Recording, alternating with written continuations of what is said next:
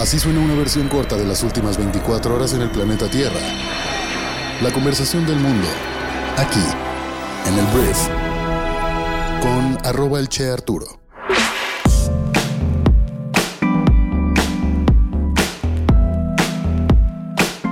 Muy buenos días, bienvenidas, bienvenidos a esto que es el brief para este jueves 15 de febrero.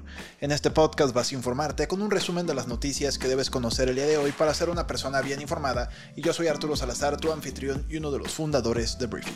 Este episodio es traído a ti por Strategy, nuestra plataforma impulsada por inteligencia artificial que permite a las empresas aumentar sus ventas transformando sus bases de datos en inteligencia empresarial accionable y con esto tomar mejores decisiones, superar sus retos y optimizar sus procesos. Si quieres conocer más información, aquí abajo en la descripción del episodio está el correo al cual te puedes comunicar.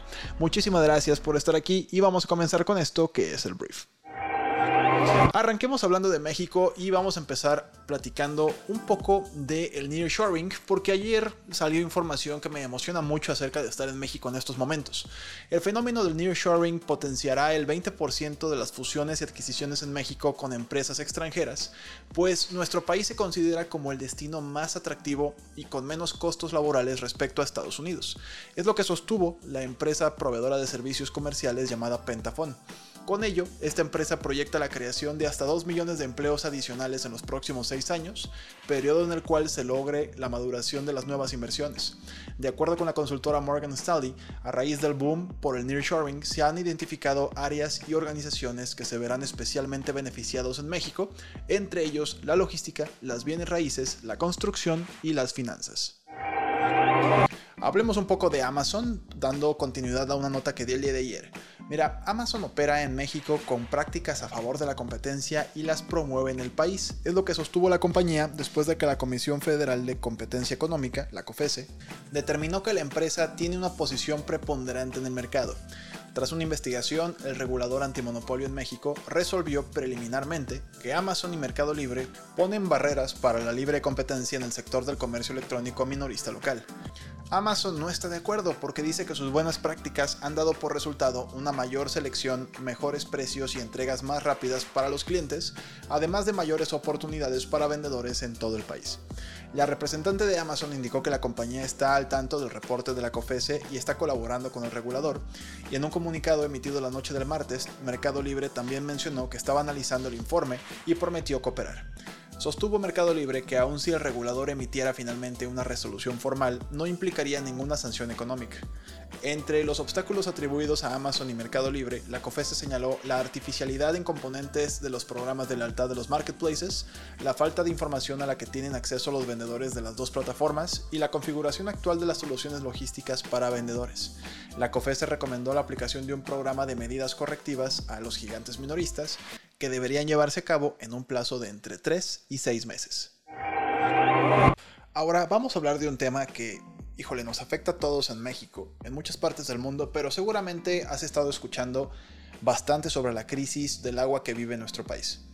Y eso es algo que se está viralizando cada vez más, es algo que al inicio de este sexenio como que no se le ponía mucha atención, pero probablemente pues en los últimos 5 años has tenido escasez de agua incluso en tu casa ya llegó la escasez del agua a la vida de las zonas residenciales y no estamos hablando tanto de las siembras, ¿no? O la agricultura, ¿no? Ya las ciudades no tienen agua. Y eso está pasando mucho en Ciudad de México, por ejemplo. Y cuando se vuelve un tema de seguridad nacional, se le tiene que preguntar al presidente de México, pues, qué está ocurriendo en reacción a eso. El presidente Andrés Manuel López Obrador dijo que perforarán pozos en la zona del Aeropuerto Internacional Felipe Ángeles, el AIFA, y buscarán traer agua de Hidalgo a través de un acuerdo. Dijo AMLO, ya se están perforando nuevos pozos para tener agua en el corto plazo y se tiene un plan a mediano plazo para que no falte agua en el Estado de México y la Ciudad de México. Cuando se construyó el nuevo aeropuerto, se hizo un estudio y se descubrió que existe ese acuífero. Se trata de llevar el desarrollo urbano hacia donde hay agua. Antier, el presidente abordó la crisis de la escasez del agua con gobernadores del Estado de México, Delfina Gómez, y de la Ciudad de México, Martí Batres, en una reunión en Palacio Nacional. Y uno podría entender que pues la Ciudad de México y el Estado de México, al tener la cantidad de gente que vive ahí, es vital, obviamente es vital, pero más del 60% del país se encuentra en alerta por sequía y 7 de nuestros estados padecen sequía extrema. El miércoles pasado, Grupo Reforma informó que de las más de 2.000 colonias de la Ciudad de México, al menos 900 reportan desabasto de agua a causa de los bajos niveles en el Cutzamala, de acuerdo con Irving Morales, especialista en datos sobre la base de información que proporcionó el sistema de aguas. La zona más afectada es la de Cuauhtémoc, donde todas sus colonias tienen problemas de abasto.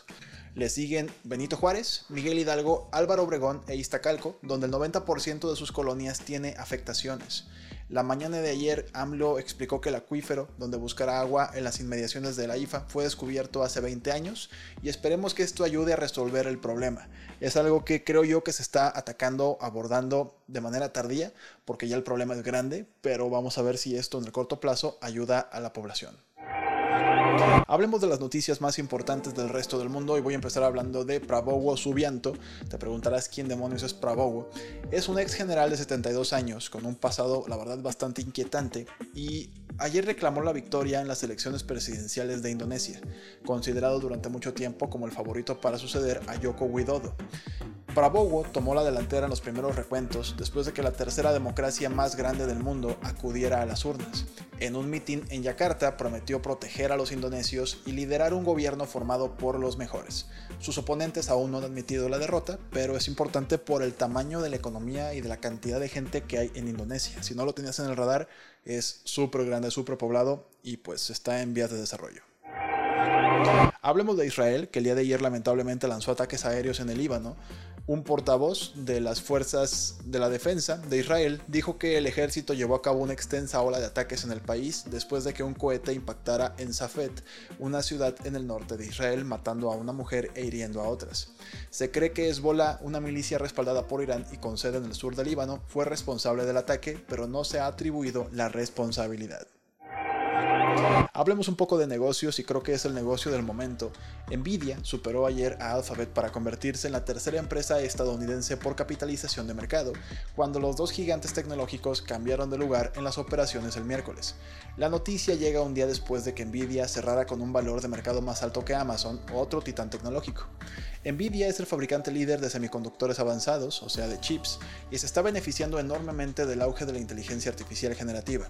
Sus productos, sus chips son clave, o sea, tienen que estar sí o sí en todos los productos, computadoras, videojuegos, automóviles, en todos lados, entonces sí creo que es una de las empresas con un mejor futuro y seguramente su valor seguirá aumentando. No es un consejo de inversión, pero échale un ojo a la tendencia y decide si quieres poner un poco de dinero ahí.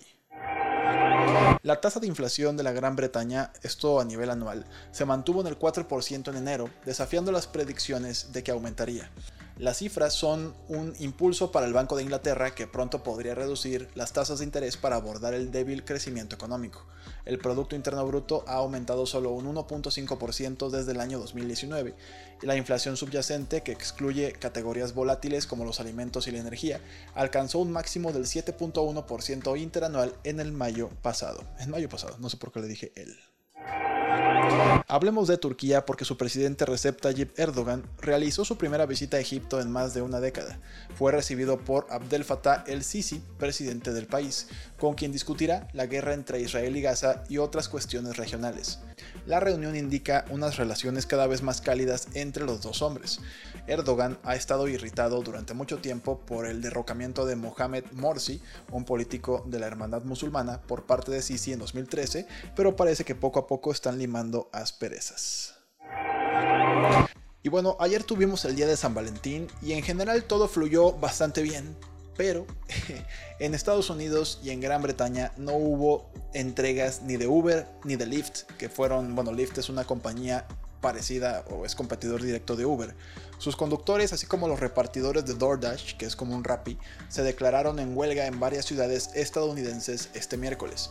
En Austin, Chicago, Miami y otros lugares, los empleados protestaron pidiendo mejores salarios y condiciones laborales. Las huelgas coincidieron con esfuerzos similares en Gran Bretaña, donde los repartidores de alimentos de aplicaciones como Uber Eats se negaron a trabajar la noche del día de San Valentín. Lamentablemente una persona murió y nueve resultaron heridas después de un tiroteo en el desfile de los Kansas City Chiefs, los recién ganadores del Super Bowl, según el Departamento de Bomberos de la ciudad.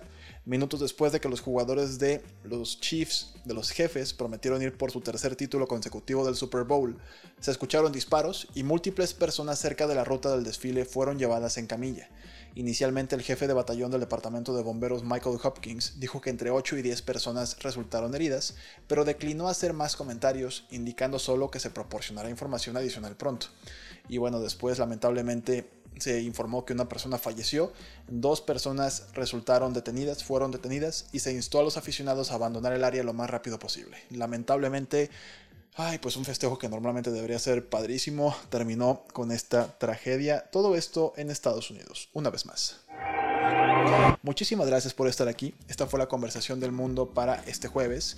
Estás oficialmente informado o informada con las noticias más importantes del día. Y nada más te recuerdo que si eres un empresario de industrias manufactureras, si eres un comercializador, si en algún lugar de tu empresa tienes una base de datos gigante que te genera un ERP o un CRM y te gustaría sacar el máximo provecho de esa información para aumentar tus ventas, tomar mejores decisiones más rápidas y precisas, tenemos una solución llave en mano, un producto que tal cual se conecta con tus bases de datos y genera ese tipo de inteligencia de negocios. Como ya te lo mencioné, aquí abajo en la descripción está un correo electrónico al que nos puedes escribir solicitando más información. Gracias una vez más por estar aquí y nos escuchamos el día de mañana viernes en la siguiente edición de esto que es el brief. Yo soy Arturo. Adiós.